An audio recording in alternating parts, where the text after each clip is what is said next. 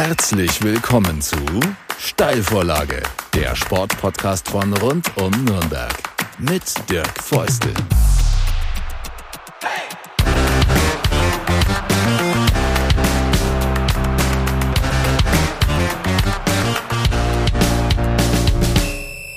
Servus zu einer neuen Ausgabe der Steilvorlage, dem Pod Sportpodcast von rund um Nürnberg. Da ist ja schon der erste Versprecher, weil ich ein bisschen aufgeregt bin, weil ich einen coolen Gast habe heute.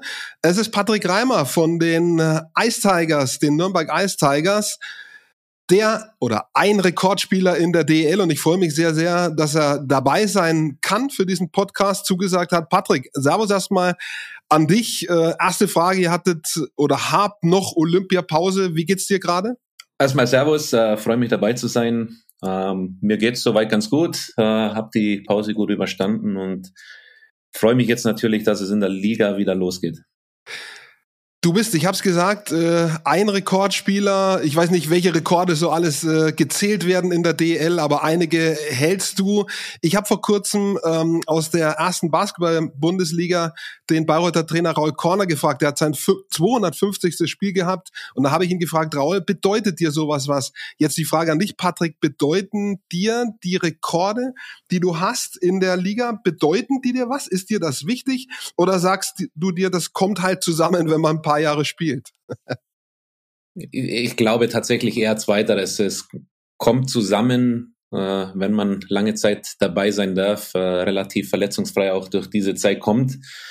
Und klar kann man stolz auf gewisse Errungenschaften sein. Ähm, das ist keine Frage. Aber am Ende des Tages spielt man nicht, um äh, Rekorde zu erreichen, sondern weil man einfach Spaß dran hat, weil es die große Leidenschaft ist. Und ich glaube, das ist wichtiger, dass man einfach ja über so einen langen Zeitraum auch äh, den Ehrgeiz behält und am Ende des Tages, äh, wenn dann ja der ein oder andere Rekord dabei rausspringt, ist es schön, ähm, aber sicherlich auch erst etwas, äh, das man dann so realisiert, wenn man dann mal die Schlitsche an den Nagel gehangen hat for the books zumindest, du sagst es, solange du aktiv bist, das ist eher dann was für danach. Also ich sage jetzt mal, der, der plakativste Rekord ist der äh, neuer Rekordscorer in der DL. Das heißt ja einfach, äh, du bist ein sehr, sehr guter Torschütze und gleichzeitig auch Vorlagengeber. Äh, ein bisschen was ist es schon, oder? ja, es ist natürlich eine, eine tolle Nummer, äh, ja. wenn man da ganz oben steht ähm, aber wie gesagt, ich bin jetzt äh, in der 18. oder 19. Saison und ähm, ja, da kommt es halt dann zusammen. Ähm, ich hatte das Glück, immer mit guten Leuten zusammenzuspielen in, in tollen Vereinen äh, und ja, es hat dann zwangsläufig irgendwie dazu geführt, dass ich, dass ich oben stehe und ähm, ja, mal schauen, wie lange der Rekord hält.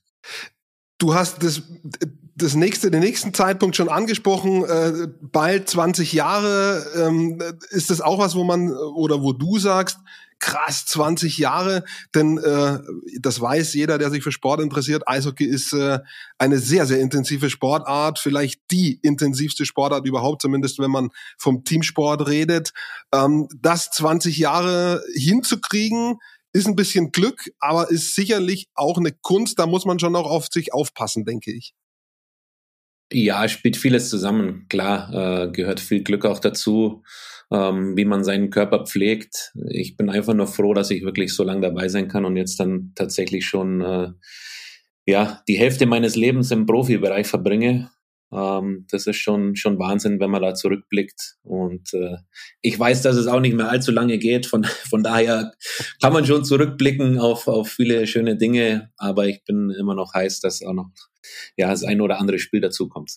Ich habe es gar nicht so im Kopf. Was, wo, wo liegt der Rekord eines Spielers äh, beim, beim Eishockey? Also Fußball, gerade Torhüter, die sind auch noch manchmal mit über 40. Wo liegt da gerade beim, beim Eishockey so die, die absolute Obergrenze?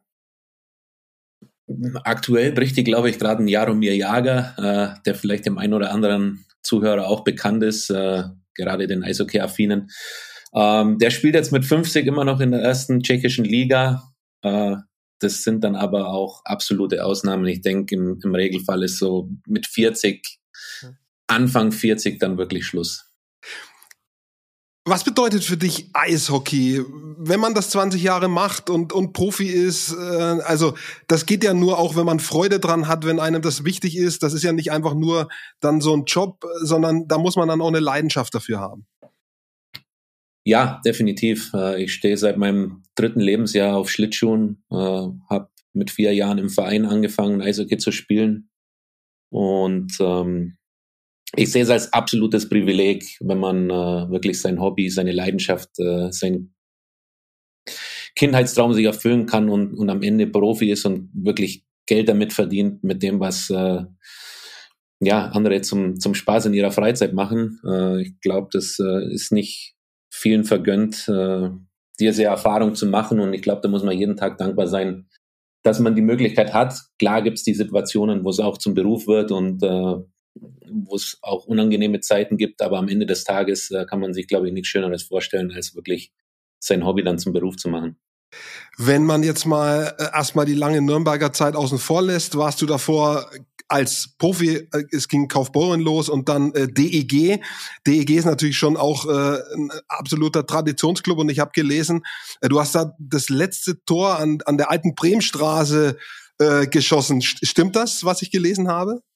Ja, das äh, ist absolut richtig. Ich meine, die Bremstraße war ein absoluter Kulttempel. Ähm, sind schöne Erinnerungen damit verbunden und äh, ist natürlich eine, eine tolle Auszeichnung, wenn man dann das letzte Tor vor Ort schießen darf und somit ja die Bremstraße auch ein bisschen abgesperrt hat.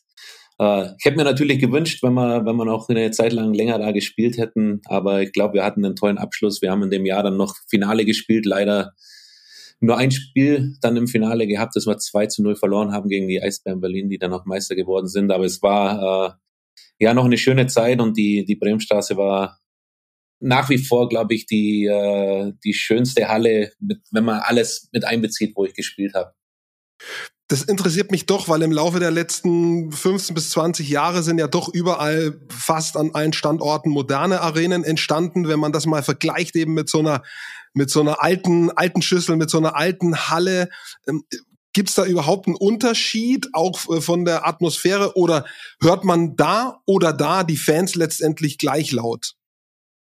Ja, es gibt mittlerweile schon einen Unterschied. Ich meine, äh, die Multifunktionshallen sind natürlich jetzt einfach mit der Zeit gekommen und die haben definitiv auch ihre Daseinsberechtigung.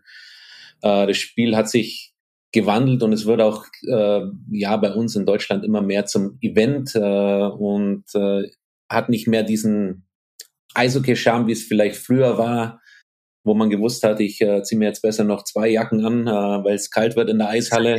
Ähm, aber so stimmungstechnisch, glaube ich, ist schon äh, ein gewisser Unterschied da. Ähm, jetzt nur die Bremstraße, wenn man herannimmt, äh, unsere Umkleidekabinen und auch die Gastkabine waren direkt unter einer Kurve und man hat vor den Spielen immer das Alpilic gespielt. Und äh, im Endeffekt waren wir noch in der Kabine gesessen, haben aber jeden Ton verstanden. Und es ist dann schon so was, wo man äh, ja, sich darauf freut und, und auch mitfiebert und eigentlich auch so insgeheim mitsingt. Äh, und das passiert halt heute nicht mehr ganz. Und man ist äh, mehr abgeschirmt von dem Ganzen, auch von den Fans so ein bisschen äh, weiter weggekommen, weil einfach die, die Eingänge auch andere sind. Damals Bremstraße ist man aus der Kabine gegangen und stand direkt vor einer, vor einer Fanmeute im Endeffekt, äh, was auch eine andere Beziehung dann ja, zu, den, zu den Fans war. Man, man äh, hat natürlich nach den Siegen die Schulterklopfer bekommen, aber auch nach Niederlagen mal die ein oder andere kritische Frage. Ähm, aber ja, also es hat beides seine Daseinsberechtigung. Ich bin noch mit den alten Hallen aufgewachsen und deswegen äh, glaube ich, habe ich einfach da auch noch so ein bisschen mehr Bezug dazu und so wird es sicherlich auch dem einen oder anderen Fan gehen. Das ist ein spannendes Thema, weil ja jetzt auch viele sagen, ähm, dass durch die Geisterspiele, durch die Pandemie Distanz entstanden ist zu den Fans. Ich glaube, äh, das stimmt, äh, das kann man so sagen. Und äh, das ist ein, spannender Punkt, ne? wenn, wenn so der, du hast es gerade angesprochen, der direkte Kontakt irgendwie so ein bisschen fehlt. Der kann fehlen durch moderne Arenen. Jetzt fehlt er halt gerade durch die Pandemie. Das ist besonders ungünstig. Aber es ist schon wichtig, so eine Rückkopplung zu haben, denke ich. Ja, definitiv ist es, äh, ist es wichtig, da auch eine, eine gute Bindung äh, zu seiner Anhängerschaft zu haben. Ich meine, äh, glaube ich, für beide Seiten, wenn, wenn man sich kennt und, und auch dann wieder sieht, äh, unter den Helmen stecken auch Menschen, dann äh, verzeiht man sicherlich auch mal die eine oder andere schlechte Leistung oder äh, geht anders miteinander um, genauso wie es für einen Spieler ist, wenn, wenn da nicht der anonyme Fan steht, sondern ich weiß, es ist da der Müller Hans, der jedes Wochenende 200 Kilometer auf sich nimmt, um beim Spiel dabei zu sein, dann äh, wird es auch viel mehr honoriert. Äh, und ich glaube, am Ende des Tages leben beide Seiten den, den Sport mit voller Leidenschaft. Und ähm, wenn man da noch ein bisschen mehr Bindung hat, dann, dann ist das eine schöne Sache. Und dann hat man, glaube ich, automatisch auch noch mehr Spaß an dem Ganzen. Ähm, die Pandemie trägt sicherlich dazu bei, dass da auch einfach noch mal ein bisschen Distanz gekommen ist, aber es ist ja leider nicht nur im Sport so, sondern jetzt mittlerweile auch schon im privaten Leben, ähm, dass da viel passiert ist und jetzt hoffen wir einfach, dass äh, da in naher Zukunft äh, die Entwicklung auch wieder in die andere Richtung geht. Stimme ich dir zu, im Moment ist ja vorsichtiger Anlass zum Optimismus äh, scheint, scheint besser zu werden durch das Omikron. Du hast interessanterweise noch die Kälte angesprochen in der Halle. Ähm, ich lebe in Bayreuth, kenne dort den Tigerkäfig, die Halle. Ich bin mir jetzt nicht sicher, ob du den auch kennst. Der ist auf jeden Fall an den Seiten offen. Und da kann schon frisch werden. Und äh, in bestimmten Monaten im Herbst und Frühjahr, äh, Anfang und Ende der Saison, entsteht da auch gern noch mal Nebel. Das ist in den neuen Hallen auch nicht so. Ne? Nee, definitiv nicht. Ich, ich kenne die Halle in Bayreuth, äh, habe ja selber auch noch äh, zweite Liga gespielt und Bayreuth ist äh, nach wie vor unser Kooperationspartner. Das heißt, wir haben auch das ein oder andere ja, Vorbereitungsspiel in Bayreuth schon gehabt. Ähm, ich finde es super, ich, ich mag offene Hallen und äh, kann mich auch gut dran erinnern äh, an die Nebelgeschichten in verschiedenen Hallen. Äh, war tatsächlich auch in der Bremstraße noch so. Und dann sind beide Mannschaften aufs Eis gegangen, ein paar Runden gelaufen in der Hoffnung, dass der Nebel dann ein bisschen weniger wird.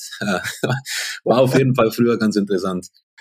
Ähm Nochmal zu den 20 Jahren, wo hat sich der Sport hin entwickelt? Ähm, ich habe selbst nie Eishockey gespielt, ich beobachte das nur. Ich vermute ganz einfach, dass es wie in eigentlich allen Sportarten schneller geworden ist, dass Ausrüstung, Equipment nochmal eine wichtigere Rolle spielt, dass nochmal die körperliche Komponente auch nochmal extrem äh, betonter ist mit Ernährung, mit Fitness. Sind es schon die drei wichtigsten Punkte? Kommt noch was dazu?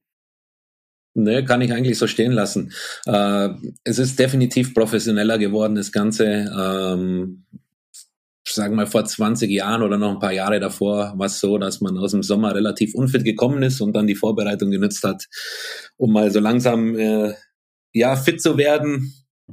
Jetzt äh, gibt am Ende des Jahres die schönen Tests, äh, dann äh, gibt einen Trainingsplan und vor Saisonbeginn wird dann nochmal getestet, ob man auch fleißig war. Äh, es sind schon andere Entwicklungen. Die, die Jungs sind viel athletischer geworden, äh, Spiele schneller geworden, äh, sicherlich auch aufgrund von, von Ausrüstung. Es wird einfach überall versucht, das, das Maximale rauszuholen äh, in jeglicher Hinsicht. Aber wie du auch schon angesprochen hast, ist es in jeder Sportart so. Und ähm, ja, es, es schwappt langsam auch immer mehr auf den Mannschaftssport über, weil es ähm, ja einfach auch noch viele Möglichkeiten gibt. Ich glaube, im, im Einzelsport hat man dann schon früher immer auf die Dinge geschaut, aber jetzt äh, wird es auch immer mehr im Mannschaftssport so. Mhm. Du kennst den Spruch, erst kommt Fußball, dann lange nichts und dann gibt es in Deutschland quasi so drei äh, Teamsportarten, die sich diesen zweiten Rang so ein bisschen streitig machen, Handball, Basketball, Eishockey. Siehst du euch mit Eishockey auf zwei äh, oder drei? Äh, wo siehst du den Eishockeysport? Ich glaube, wenn man nach den Live-Zuschauern geht, sind wir tatsächlich auf, auf zwei, aber dann schon dich gefolgt. Ähm, am Ende ja, äh, ist es wirklich so, dass einfach Fußball über allem steht und, und dann wir drei Teamsportarten mit Basketball, Handball und, und Eishockey äh, hinterherkommen. Äh, ich glaube, es ist auch immer so ein bisschen abhängig, wie erfolgreich äh, die Nationalmannschaft ist in, in mhm. diesen Sportarten. Handball hatte den großen Aufschwung äh, mit der Heim-WM, als sie Weltmeister geworden sind. Wir hatten jetzt einen, Aufschwung mit äh, Olympia Silber 2018. Also das, das wechselt immer so ein bisschen. Äh, Im Grunde genommen ist es, glaube ich, für alle drei Sportarten ein harter Kampf um, um die Leute. Äh, aber es sind auch tolle Sportarten und ähm, ja, es dürfte definitiv auch mehr Aufmerksamkeit geben. Äh, für, für die Sportarten und nicht nur für den Fußball. Du hast die Nationalmannschaft angesprochen, jetzt bei Olympia leider äh, frühzeitig ausgeschieden. Ich habe auch gelesen, du bist äh, sozusagen Kolumnist für Sport 1 gewesen oder bist es noch vielleicht sogar bis zum äh, Ende des Turniers. Ähm, kann man überhaupt gerade äh, Leistungen bewerten, die in einer Teamsportart gebracht werden, ordentlich, seriös. Ähm, Handball haben wir gerade angesprochen bei der e ähm, EM vor einigen Wochen, die quasi durch Corona auseinandergebröselt sind, nachnominieren mussten. Im Eishockey war das Problem schon vor der Abreise bei ganz vielen Vereinen, viele Infektionen. Kann man da eine Leistung dann bei einem Turnier seriös bewerten? Denn es gab jetzt schon auch Kritik, ähm, vielleicht auch überzogene Kritik. Ähm, ist, ist das fair im Moment irgendwie so ein Turnier zu spielen? Ja, was ist fair? Ähm, mhm. Am Ende, glaube ich, sind wir im Eishockey ganz gut durchgekommen, zumindest jetzt bei Olympia äh, gab es ja nicht wirklich Fälle. Was im Vorfeld war äh, in der Liga, ist natürlich suboptimal gewesen, äh, auch hinsichtlich der Vorbereitung. Ähm, aber am Ende des Tages müssen natürlich alle versuchen, bestmöglich damit umzugehen. Und die Situation ist nun mal, wie sie aktuell ist und man, man kann es nicht ändern. Äh, und für uns äh, als, als Mannschaft, jetzt als deutsche Mannschaft, äh, war es sicherlich nicht ausschlaggebend, dass äh, das Turnier jetzt schon beendet ist, sondern äh, es waren einfach andere Faktoren, mhm. dass man nicht richtig ins Turnier gefunden hat und ja, seiner Erwartungshaltung auch nicht standhalten konnte. Ähm, und ja, aufgrund dessen eher dann schon, schon frühzeitig raus ist, als wir jetzt der Corona-Problematik geschuldet. Ich habe heute, vielleicht hast du es auch gesehen, einen Post äh, bei Instagram des DEB, der gesagt hat, ja, äh, liebe Fans, Kritik auf die Kommentare bezogen ähm, unter dem Beitrag. Kritik ist erlaubt, ist auch völlig okay, wenn man ausscheidet, aber da scheinen schon wieder Äußerungen da gewesen zu sein, die halt unter die Gürtellinie gehen. Das ist auch ein Thema im Sport. Wie gehst du damit um, mit diesen, äh, ja, Kritiken in sozialen Medien, die halt äh, ohne Angabe des Klarnamens einfach äh, zu weitgehend beleidigend sind. Ähm, wie, wie handhabst du das selbst? Ja, ich finde es sehr schwierig. Ähm, und äh, ich habe mich ja auch zu Wort gemeldet äh, äh, bei, bei den Kommentaren jetzt nach dem China-Spiel, ähm, als wir 3 zu 2 gewonnen haben und trotzdem eigentlich dann Kommentare kamen wie beschämend, äh, peinlicher Auftritt, hoffentlich mhm. scheiden sie sofort aus. Mhm. Ähm, solche Dinge kann ich, kann ich nicht nachvollziehen. Äh, ich verstehe, wenn, wenn Leute, die das vielleicht auch leidenschaftlich verfolgen, frustriert sind. Aber ja, Kritik ist, ist gut und wichtig, äh, wenn sie, wenn sie sachlich ist, äh, wenn sie auch auf den Punkt kommt. Aber dann äh, persönliche Angriffe und äh, ja, solche Dinge gehören einfach nicht dazu. Ich, äh, ich sehe da auch nichts Förderliches drin. Ähm, es ist vollkommen in Ordnung zu kritisieren, wenn, wenn Leistungen nicht, nicht gut sind, aber äh, man sollte da vieles weghalten. Und ich glaube auch, dass das ein großer Grund ist, warum sehr viele äh, ja, mentale Probleme im, im Sport gibt. Nicht jeder kann es ausblenden. Viele befassen sich trotzdem mit den Kommentaren und da muss man schon einen Weg für sich finden, dass man das nicht an sich ranlässt und im Idealfall schafft man schafft man es da auch gar nichts zu lesen, äh, weil das die die beste Möglichkeit, äh, mhm. nicht drüber nachzudenken. Ich, ich denke, ähm, das, das wird auch geraten, egal in welcher Sportart in den Vereinen, sich nicht zu intensiv mit solchen Sachen zu beschäftigen. Ähm, aber letztendlich kriegt man es ja irgendwie doch mit im Zweifelsfall über Umwege oder man guckt halt doch rein. Ähm, so kann schon auch Druck entstehen, der halt vielleicht für manchen dann leistungshemmend ist. Ja, definitiv. Ich meine, es gibt ja auch, wenn es gut läuft, gibt es die positiv, positiven Kommentare und man liest sich die durch und dann äh, ist man halt im siebten Himmel, sage ich jetzt mal. Es, es kann ja auch förderlich sein, mhm. aber es ist auch so von, von 100 Kommentaren, wenn nur einer schlecht ist, äh, bleibt der Schlechte hängen und äh, die anderen verschwimmen so ein bisschen. Von daher ja, also im Idealfall gar nicht, mhm. gar nicht lesen, äh, weil mhm. ich glaube, dass es eher hemmt und, äh, und nicht fördert. Dass äh, zu den Kommentaren der Fans, wenn man jetzt mal sozusagen auf die Medienjournalistenseite guckt, was mir auch, ich bin auch einer, ein Reporter, ein Sportreporter, wenn ich äh, beobachte bei Spielen, die übertragen werden und stelle oft fest, dass eine erste Frage, die ein Reporter einem Spieler oder auch einer Spielerin, einer Sportlerin stellt, oft konfrontativ ist. Ähm, wie kommt das bei einem Spieler an? Ähm, wenn, wenn du 60 Minuten spielst, äh, dir den Allerwertesten aufreißt und vielleicht knapp verlierst und die erste Frage, die kommt, ist eine konfrontative Frage. Ähm, ich als Beobachter denke mir manchmal, kann man nicht erstmal eine neutrale Frage stellen, äh, so nach dem Motto, wie werten Sie das Spiel als, als Teilnehmer des Spiels, äh, oder eine respektvollere Frage, wenn gleich was Konfrontatives kommt, wie gehst du damit um?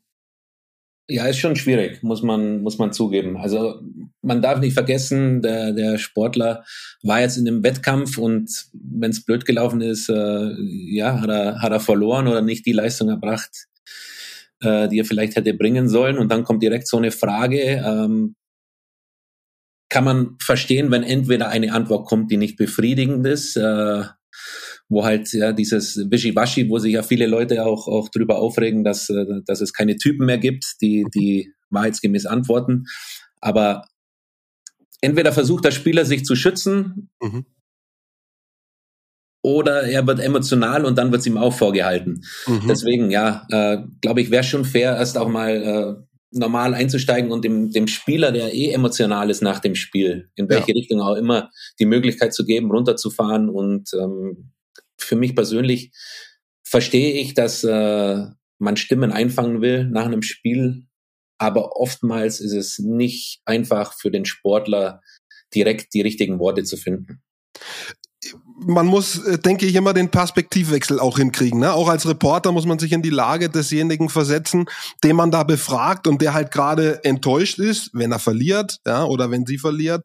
Und ich finde, das muss man irgendwie aufnehmen. Und so dieses Konfrontative finde ich jetzt oft nicht richtig. Ich bemühe mich jedenfalls, das so nicht zu machen. Manchmal gelingt es mir nicht ganz, aber ich bemühe mich jedenfalls. Wie ist es äh, mit, äh, wenn, sagen wir mal, bei einem Spielstand, wo man früh in Rückstand gerät, 0 zu 2, dann kommt vielleicht ein 0 zu 3, wenn dann Pfiffe kommen, wo ich mir auch denke, wenn ich will, dass mein Team vielleicht ein Spiel zurückfindet, dann muss ich supporten, auch wenn es gerade nicht läuft. Ähm, wie gehst du zum Beispiel dann mit Pfiffen um? Ja, auch da muss man, muss man versuchen, das Ganze auszublenden. Mhm. Äh, fällt auch nicht immer leicht. Mhm. Aber ähm, man muss beide Seiten verstehen. Ich, ich bin ja in, in gewisser Hinsicht auch ein Fan bei vielen anderen Sportarten und schüttel dann auch mal schneller den Kopf, wenn es vielleicht nicht so läuft und denk mir, was macht er denn da jetzt? Ja. Ähm, ich glaube, das ist einfach, wenn man emotional was verfolgt, dann, ja. dann äh, hat man natürlich auch die Tendenz dazu, äh, emotional zu reagieren. Äh, deswegen kann ich den Fan verstehen, wenn er, ja. wenn er da auch mal frühzeitig pfeift. Auf der anderen Seite darf man natürlich auch nicht vergessen, wie es dem Sportler vielleicht dabei geht und dass es nicht jetzt äh, hm. die richtige Unterstützung ist, die er braucht, um äh, vielleicht äh, aus seinem Loch zu kommen und dass er sich selber gebracht hat. ähm, ja, es, es ist verdammt schwer, äh, dann ein richtiges Maß zu finden. Äh, und am Ende, ja, im, im Profi-Dasein muss man einfach lernen, damit umzugehen und äh, das Ganze dann vielleicht in positive Energie auch umzuwandeln. Und man sieht, das haben wir jetzt so die letzten paar Minuten, glaube ich, rausgefiltert, wie viele Faktoren es gibt, die jetzt gar nichts mit, mit dem Körper, der Muskulatur zu tun haben, die auf die Leistung einwirken können. Ne? Medien, Zuschauer, Kritik. Ähm, da, das sind Faktoren, die einfach äh, die Leistung bestimmen, die jetzt gar nicht so sehr mit, mit Training, mit Fitness zu tun haben. Definitiv. Also nach wie vor glaube, bin ich der Meinung, dass der Kopf eine unglaublich wichtige Rolle spielt. Und wer jetzt Olympische Spiele verfolgt, äh, sieht man auch regelmäßig wieder äh, gute Beispiele. Jetzt auch im Biathlon, Staffel der Herren, mhm. äh, wo es zum letzten Schießen geht. Äh, der russische Schlussläufer hat einen riesen Vorsprung, äh, kann eigentlich ganz gemütlich äh, das letzte Schießen angehen und muss dann doppelt in die Strafrunde und verspielt somit den sicher geglaubten Sieg. Mhm da spielt der Kopf eine, eine große Rolle und äh, so ist es auch im, im, Mannschaftssport. Wenn man ein gutes Gefühl hat, äh, als Mannschaft zu funktionieren und auch Rückschläge wegstecken zu können, dann funktioniert es und dann macht es auch nichts, wenn man mal 1 zu 0 oder 2 zu 0 in Rückstand ist und nach wie vor an sich glaubt, dann, dann dreht man so ein Spiel. Äh, auf der anderen Seite, wenn es dann eben nicht gut geht, und äh, das sieht man dann immer auch, wenn, wenn Teams mal lange Niederlagenserien haben, dann ist es einfach so, dass man nicht mehr an sich glaubt, äh, viel verloren geht, auch von dem Instinktiven, wie man, wie man spielt. Und ähm, ja, deswegen, also der Kopf ist ganz, ganz wichtig im Sport. Hm. Machst du da extra was dafür? Da gibt's ja ganz viel autogenes Training, pferdegestütztes Coaching, ganz einfache Gespräche vielleicht mit einem äh, Therapeuten. Ähm, man muss ja gar kein Problem haben, sondern so als Review, als Reflektieren. Machst du da was äh, äh direkt für den Kopf? Nicht, nicht direkt. Äh, ich glaube, dass ich äh, ja, mit, mit Mitspielern viel im Gespräch bin äh, und natürlich auch zu Hause aufgefangen werde von, von Frau und Familie, äh, die dann meine Ansprechpartner sind. Ähm, wichtig ist, dass man, wenn es nicht läuft, äh, dass man jemanden hat, mit dem man sprechen kann mhm. und äh, einfach auch den Ballast so ein bisschen, bisschen wegbringt, äh, dass man mhm. vielleicht auch einfach ja was hat, das mal nichts mit Eishockey zu tun hat, sondern äh, mhm. ja den, den Fokus verschiebt und äh, dann kann man sich auch wieder im Anschluss voll auf, auf so Wichtige im, im Sport konzentrieren.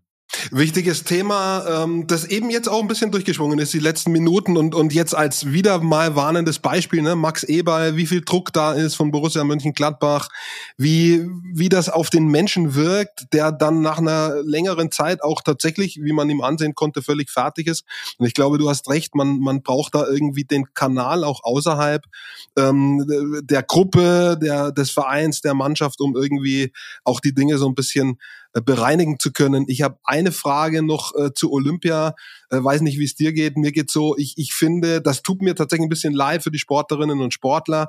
Ich finde tatsächlich keinen Bezug dazu, weil ähm, mir das einfach nicht gefällt dass äh, so ein Wettbewerb, die Spiele äh, an so ein Land vergeben werden, wo, wo Menschen unterdrückt werden, wo Anlagen gebaut werden, die Natur zerstören und so weiter und so fort. Ich habe tatsächlich Nachrichten verfolgt, ja, aber ich habe bisher keine Minute gesehen. Findest du einen emotionalen Bezug zu diesen Spielen? Zu Sportlern meine ich jetzt gar nicht, weil du kennst vielleicht viele, äh, auch aus äh, diversen Treffen, wo man halt gemeinsam unterwegs ist als Sportfamilie, sondern zu diesen Olympischen Spielen. Kriegst du da einen Bezug her? Es fällt schon schwer, muss ich, muss ich sagen. Also klar, ich fieber mit den Athleten mit, mhm. weil es einfach auch Kollegen sind. Und mhm. wie du gesagt hast, äh, kennt man den einen oder anderen. Und man weiß, wie jeder Sportler für dieses Thema Olympia brennt. Äh, mhm. Für viele Sportarten ist es auch extrem wichtig, sich auf der Bühne zeigen zu können, um überhaupt ihr, ihren Beruf finanzieren zu können. Äh, aber ganz klar muss man sagen, äh, oder die Frage stellen, ist es richtig, die Spiele an, an Länder zu vergeben, wo es eben diese Unterdrückung gibt und diese Problematiken, die du auch angesprochen hast. Ähm, der Sportler, ja, wie gesagt, äh, ist kein Teil der Vergabe und äh, mhm. ja, am Ende muss man bei den Leuten nachfragen, die die Spiele vergeben, ob es denn wirklich sinnvoll ist, äh, an, an solche Orte zu gehen. Und von daher natürlich geht, geht was von diesem olympischen Spirit äh, mhm. verloren. Mhm. Sehe ich genauso wie du und ich habe jetzt eine gewisse Hoffnung, dass äh, ein bisschen was in Bewegung kommt durch diese Diskussionen. Ich glaube, diesmal waren sie äh, im Vorfeld auch schon ähm, besonders äh, stark, auch in den Medien. Und die nächsten Spiele sind Sommer in Paris und dann Winter Mailand, Schrägstrich Cortina d'Ampezzo. Also es besteht ein bisschen Hoffnung, dass was zurückkommt von diesem Geist, äh, den es mal gab, ähm, der aber auch schon immer mit anderen Interessen konkurriert hat, denke ich. Ja, und so muss, muss man ja auch ehrlich sein, funktioniert leider der Großteil mhm. unserer Welt, äh, dass die anderen Interessen auch oftmals im Vordergrund stehen. Ähm, aber man sollte trotzdem die Geschichte der Olympischen Spiele nicht vergessen und äh, mhm. dementsprechend dann auch wieder ja, diesen, dieses olympische Feeling zurückbringen. Und ich freue mich auf jeden Fall riesig äh, auf Paris und auch dann Mailand und Cortina äh, sind tolle Standorte und äh, definitiv wird da auch wieder ein, ein anderes Feeling dabei sein. Das denke ich auch. Jetzt haben wir eine halbe Stunde Rampe gehabt, um äh, über die Ice Tigers zu sprechen. Die gibt's ja auch noch. Ähm, bisher war das alles äh, ein, ein sehr spannendes Gespräch, das jetzt aber noch nicht bei den Ice Tigers gelandet ist. Da sind wir jetzt.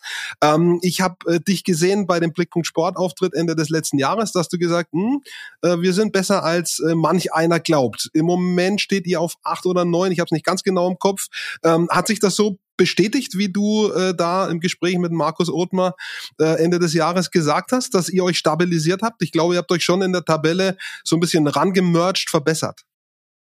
Ja, definitiv. Und äh, ich würde es auch heute wieder genauso sagen.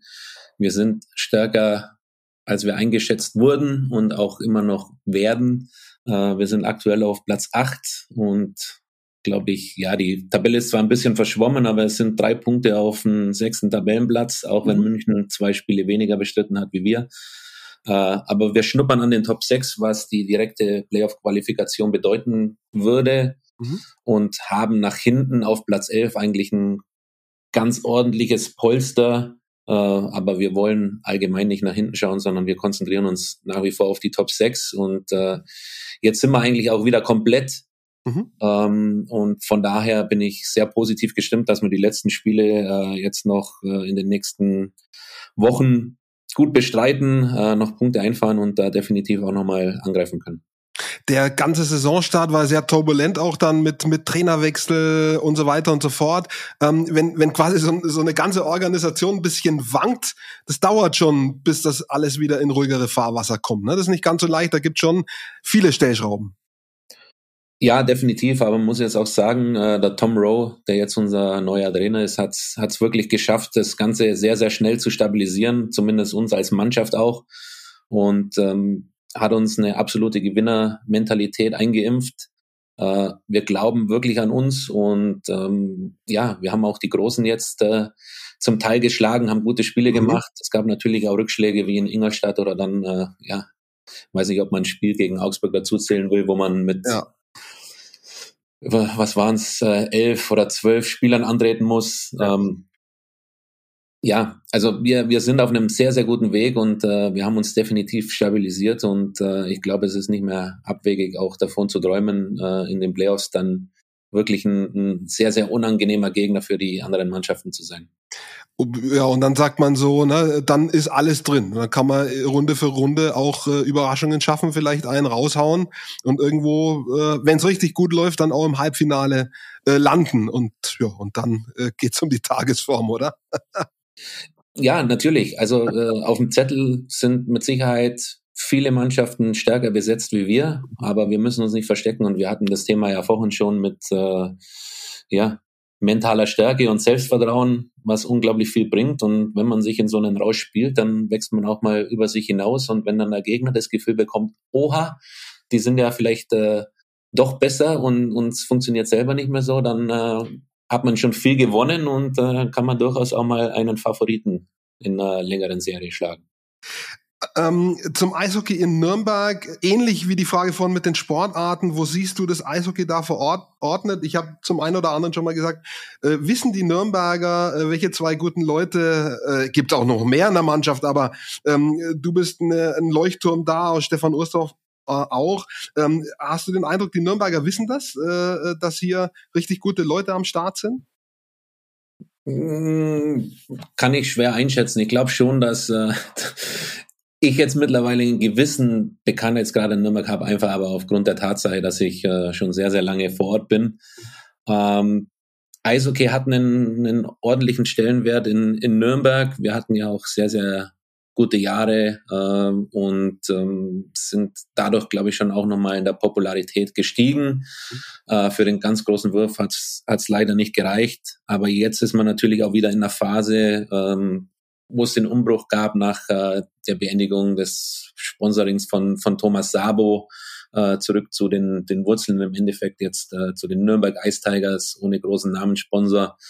Ähm, und aktuell natürlich auch äh, die Problematik mit Corona-Pandemie, äh, mhm. dass die Zuschauer oftmals fernbleiben mussten. Jetzt kommen sie ja glücklicherweise zurück. Ähm, hat natürlich auch nicht dazu beigetragen, dass man da jetzt viel machen kann. Aber ich bin positiv gestimmt, dass man den, den Club auch wieder auf, auf sehr gute Beine stellt und äh, da auch wieder an Popularität gewinnt und äh, in die richtige Richtung geht. Letzte Frage, die ich an dich habe. Jetzt bist du wirklich schon lange, lange in Nürnberg. Ich weiß aber auch, dass die, weil ich selber Bekannte da habe, die Menschen aus deiner Ecke, Mindelheim, die sind auch sehr verbunden mit ihrer Heimat. Äh, wie wohl fühlst du dich in Nürnberg? Sicherlich nicht so unwohl, sonst wärst du nicht so lang hier. Ja, vollkommen richtig. Ich meine, äh, ich bin jetzt in meiner zehnten Saison tatsächlich in Nürnberg und äh, hätte es mir nicht so gut gefallen, dann äh, ja, wäre ich sicherlich nicht mehr vor Ort. Äh, nichtsdestotrotz hänge ich sehr, sehr an meiner Heimat, äh, wo ich aufgewachsen bin, wo meine Familie lebt und äh, wo es auch viele Freunde gibt. Ähm, deswegen wird es wahrscheinlich so sein, dass es irgendwann zurück in die Heimat geht, mhm. aber äh, die Chancen, dass ich auch Nürnberg erhalten bleibe in, in irgendeiner Art und Weise, sind natürlich vorhanden und auch nicht allzu klein. Äh, und äh, wenn man mal so lang in einer Stadt gelebt hat und vor Ort war, dann kann man das auch nicht einfach so abschütteln und wird dem Ganzen immer verbunden sein. Jetzt habe ich doch noch eine letzte Frage. Du warst ein bisschen angeschlagen äh, oder vielleicht sogar ein bisschen mehr vor der Olympiapause. Das wollte ich eigentlich noch in diesen Sportblock rein bringen. Äh, kannst du jetzt zurückkommen nach der Pause? Wird es noch ein bisschen dauern? Ja, aktuell ist leider noch nicht ganz absehbar, äh, wie es weitergeht. Ich bin immer noch angeschlagen. Ich arbeite natürlich an, an einem Comeback, aber es mhm. gibt jetzt kein richtiges Zeitfenster, das ich sagen könnte, wann es wieder funktioniert. Ich hoffe natürlich, äh, dass ich bald wieder fit bin, um, um der Mannschaft zu helfen. Ähm, aber wie, wie schon gesagt, äh, es braucht noch eine gewisse Zeit, bis man da wirklich konkret werden kann. Und äh, da müssen wir jetzt einfach mal schauen. Dann drücke ich die Daumen, äh, dass das so schnell geht wie möglich äh, und dass du wieder fit bist und aufs Eis kannst, äh, denn das ist wichtig fürs Team und, und dir macht Spaß. Das haben wir auch gelernt. Äh, du bist mit vollem Herz dabei. Insofern äh, alles Gute dafür. Ganz herzlichen Dank, Patrick, für deine Zeit gute halbe Stunde. Ich habe mich nicht umsonst gefreut auf dieses Gespräch, war sehr, sehr spannend. Ähm, ging nicht nur sozusagen um die Sportart, sondern um viele Dinge, die ein bisschen links und rechts sind. Das finde ich immer sehr, sehr spannend, wie, wie Sportler und Sportlerinnen damit umgehen. Ich danke dir ganz herzlich für deine Zeit. Alles Gute habe ich schon gesagt, mache ich gern nochmal. Und ja, bis demnächst in der Arena oder bei einem anderen Podcast. Viel Erfolg dir. Alles Gute. Vielen Dank, hat mich gefreut. Mach's gut. Mich auch, danke. So, das war's mit dieser Ausgabe der Steilvorlage. Uns gibt's wieder. Da schaltet ihr hoffentlich wieder ein. Wenn es euch gefallen hat, gebt uns euer Abo und bis zum nächsten Mal. Danke.